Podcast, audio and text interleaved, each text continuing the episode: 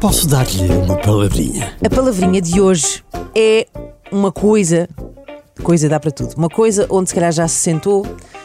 Talvez uma coisa que tenha usado ontem à noite para pôr assim uma travessa quente, por exemplo, ou para pôr eh, pão ou fruta. A palavrinha de hoje, vou esclarecer o mistério, é bunho. Bunho com B. Bunho com B. Bunho. B-U-N-H-O. Bunho.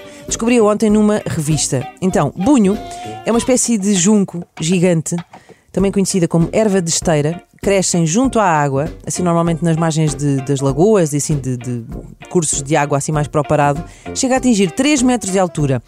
O bunho apanha-se nos meses de verão, são assim umas canas, estão a perceber? E depois, quem domina a técnica usa para, usa para fazer toda a espécie de, de- de coisas e objetos porque é muitíssimo robusto e muito resistente. Por exemplo, dá para fazer cestas, ba- eh, bancos, cadeiras, toda uma panóplia de objetos decorativos, sei lá, abajures, o que tu possas imaginar.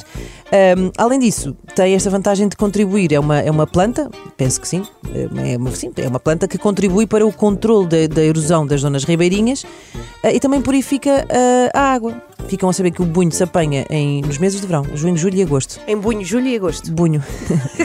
e são assim, canões gigantes, que dão para fazer coisas muito lindas. Que boa palavra. Hoje ficamos a saber mais sobre artesanato. Posso dar-lhe uma palavrinha?